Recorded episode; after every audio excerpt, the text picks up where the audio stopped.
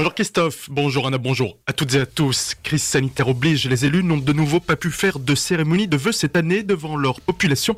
Nous avons donc invité Eric Stroman, président de la communauté de communes Colmar Agglomération. Nous travaillons bien ensemble avec l'ensemble des maires et je crois que tout le monde se félicite des avancées qu'on a eues. Par exemple, la prise en charge par l'agglomération de la connexion au débit de la fibre. Nous allons poursuivre notre programme habituel d'investissement en matière d'eau et d'assainissement et nous travaillons également sur la refonte du circuit de transport collectif dont les résultats vont sortir cette année pour répondre encore mieux aux besoins des usagers en matière de transport euh, collectif. On cherche à développer aussi davantage le vélo. Des progrès importants ont été faits par le passé. On va poursuivre avec un tronçon Munzenheim, Jepsheim, Grussenheim. Et puis euh, il y a un projet très important qui est celui de la création d'une passerelle entre la piste du canal, donc qui vient de l'est de Colmar, vers le collège Berlioz et qui permettra donc euh, un accès direct à la ville à partir de cette fameuse piste du canal de Colmar, qui est aujourd'hui une piste plutôt de loisirs, et on souhaite qu'elle devienne aussi une piste pendulaire pour les gens qui travaillent en ville. À venir également cette année au niveau de l'agglomération, le début des gros travaux autour de la place de la cathédrale colmarienne, des projets hôteliers au centre-ville, que ce soit avec la chenaudière qui va s'installer boulevard Saint-Pierre,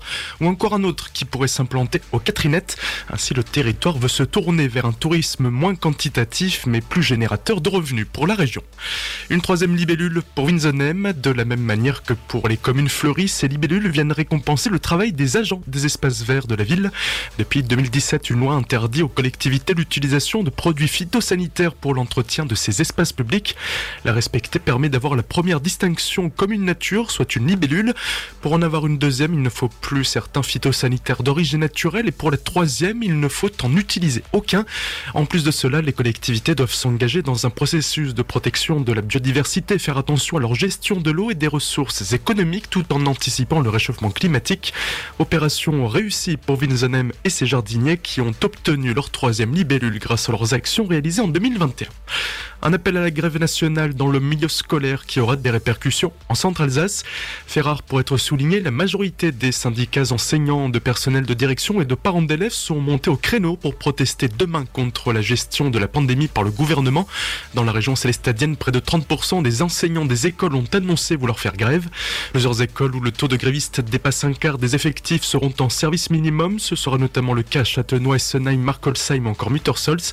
Tandis que d'autres où tous les enseignants seront en grève seront tout simplement fermés. Ce sera le cas à la primaire Kraft de Châtenois, la maternelle de Chervillers ainsi que les écoles de Tanvillers et Urbès.